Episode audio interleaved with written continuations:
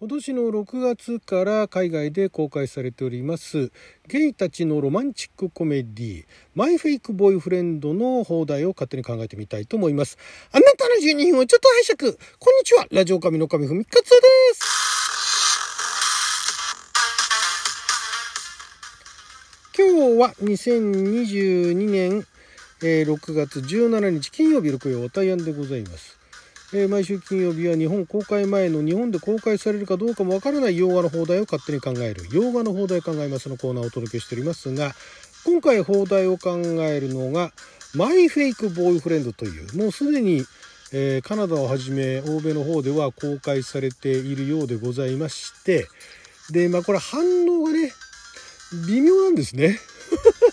10点満点中えー、まあ、あの IMDB では4.6と。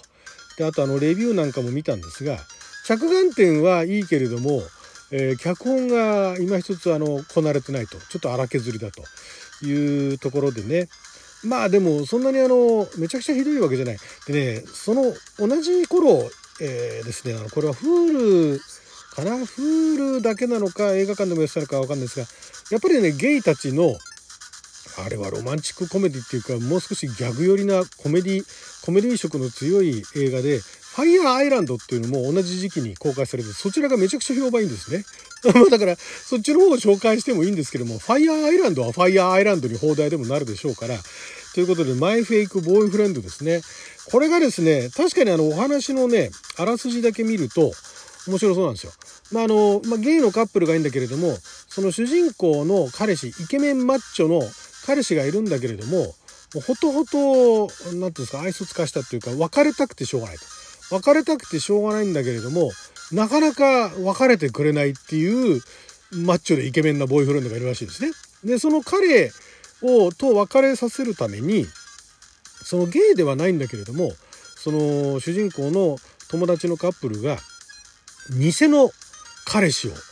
作り上げるんですね。そのインターネットでいろんな素材を使って、で、意もしない。存在しない。でも、いろんなそのパーツナとか何とかをあの合成して、超イケメンのナイスなガイ を作り出して、もう名前も作って、で、Facebook だとかなんかそういったところのページも作って、もう経歴もね、偽の経歴を作って、で、さらにはその主人公と一緒にね、えー、撮ってる写真みたいなのも合成して作るわけなんですよね。で、最初のうちはなかなかそれでも、あの、別れてくれなかったんだけれども、まあ、その、イケメンの、ね、存在しない彼氏の人気っていうのが、その SNS で急激に高まって、もう一気に何百万フォロワーみたいなのついちゃって、で、それでその、今のイケメンマッチョの彼も知ることになり、まあ、結局なんとか別れることができるらしいんですが、そんな頃、えこの主人公の彼は、えー、あるレストランかな？かなんかで、えー、出会った、これはレストラン、レストランなのかな？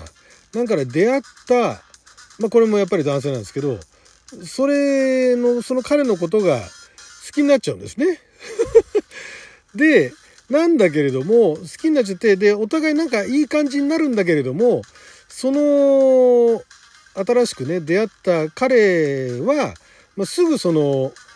何て言うんですか、主人公が、えー、超イケメン有名なあ男の彼氏だというのが分かっちゃって、だからそれ以上の関係になれないんですね。なんだけれども、じゃあどうすれば、その、架空のね、彼氏と別れて、その、好きになった、ね、実際に実在する、えー、その料理教室で知り合った、えー、そのラフィーという人と、えー、付き合うことができるのかと。で、その偽物の彼氏と関係を終わらせることができるのかっていうお話らしいんですね。これだけ聞くと、なんとなく面白そうじゃないですか。まあだからこれ、男女の、男女のロマコメでそういうのあったかな。なんか偽の、まあでもあれですよね、今時ですよね、やっぱりその架空のキャラクターを作って、で、うまいこと合成して、さもそんな男がいるみたいなね。えー、いうような作り出したんだけれどもでそっちの方で、まあ、なんとか別れることはできたんだけれども、えー、その好きになった人ができた時にあまりにもその情報が有名で、えー、お友達以上の関係になれないみたいなね いうようなところが、あんまりありそうでなかったシチュエーションですよね。それをだから、あの、男の人たちだけでやるっていうね。どうなんでしょうだからこれ、ゲイの人たちが、まあメインのその視聴対象っていうかね、うんゲイの人だったら分かる分かるっていう感じになるのか、それともゲイに限った話ではなく、広くね、ゲイではない人たち、LGBTQ ではない人たちでも楽しめる作りなのかって、まあ多分そういう LGBTQ ではない人にも、まあ、楽しんでもらえるような。で、まあ実際ゲイの心情ってこんななんだよみたいなところも合わせてね、あの、広く認知してもらうみたいな目的があるんでしょうけども、まああの、ご覧になったのレビュアーの方は中途半端だったっていう 話をされてましたけどね。ただですね、この監督、えー、ローズ・トローシュさん。えー、この方はアメリカの映画監督であり、テレビの監督でもあり、テレビのプロデューサーでもあり、脚本家。えー、彼女は、えー、早々にあの、レズビアンであることを公言している、えー、数少ない、そのアメリカの女性監督なんですね。で、まあ、あの、そういう作品ばかりではないんですが、ただ彼女が一躍有名になったのは、えー、結構もうあの、テレビ、映画、両方の仕事をしてって、えー、ある程度経ってからですよね。あの、L の世界ってご存知ですかね？L の世界っていうのが、えー、2004年ですかね。あの L の世界で監督、脚本、プロデューサーも制作もやってということで、あれでかなり、えー、一躍世界的に有名になったんじゃないでしょうか。まあ、お名前まではそこまでね、認知されてるかどうかわかんないですけども、まあ、そこでね、あの業界の中ではかなり有名になったと、ローズ・トローシさんが、えー、今回のこの、えー、マイ・フェイク・ボーイフレンドも監督をされているということで、まあ、あの、脚本は担当はしてないですけれども、ただまあ、そういったところの見せ方がもうこなれてるというかね、えー、非常に手腕がね、あの、ある方だとは思うんですが、まあ、ただちょっと、ね、もうすでにご覧になった方たち、ただそのご覧になった方たちが、じゃあ LGBTQ の方なのか、それともそうではない人たちなのかっていうところがわからないので、まあ、なんとも言えないんですけども、えー、主演を演じているのが、これがね、ケイ、ケイナン・ロンズデールさん。で、この方ね、私ね、あの、ドラマシリーズで、えっと、フラッシュっていうのがあってですね、フラッシュのところに、あの、キッドフラッシュっていうのが出てくるんですけど、そんな役だとか、あと、だから、まあ、その流れでレジェンズ・オブ・トゥモローだとか、あとは、まあ、他にもあれですね、ダイバージェントシリーズですね、えー、にも登場されている、まあ、彼はプライベートではあゲイらしいんですが、まあ、両方かな。えー、まあでもゲイだと公言してるそうなんですが、まあ、そんな彼が主演と。で、あとはゲイではないけれども、その友達役としてディラン・スプラウスさんだとかがあの出演されてるということで、まあまあ、あの、実力派の方たちが集まっている作品で、まあ、予告を見る限りでは、なるほどなと、ゲイのロマンチックコメディってこうなるのかと。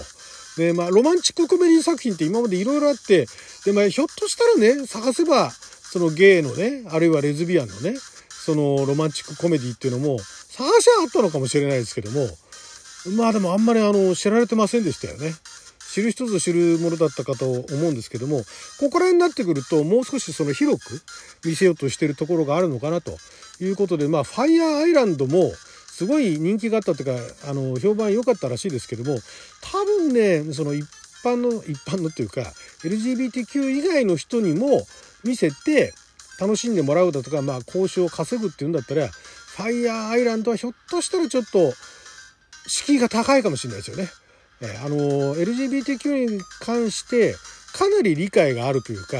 そこら辺のその人たちのおまあ社会というか文化というかそういったところにもある程度理解のある方であれば多分「ファイヤーアイランド」ってすごい楽しめる作品だと思うんですよ予告見た限りではね。ちょっとなかなかあの踏み込んだ ところまで行ってる感じなんですがただこの「マイ・フェイク・ボーイフレンド」に関しては予告を見た限りあらすじを見た限りではいわゆるその今までね男女のロマンチックコメディでやってきたようなテンプレートまでは言いませんけれども、そういったようなその構造を、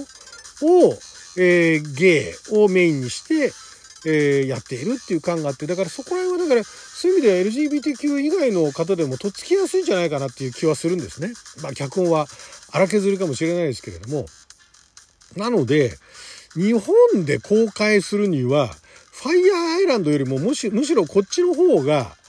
まあ入り口としてはいいんじゃないかなと。まあ劇場で公開するとなるとまだね、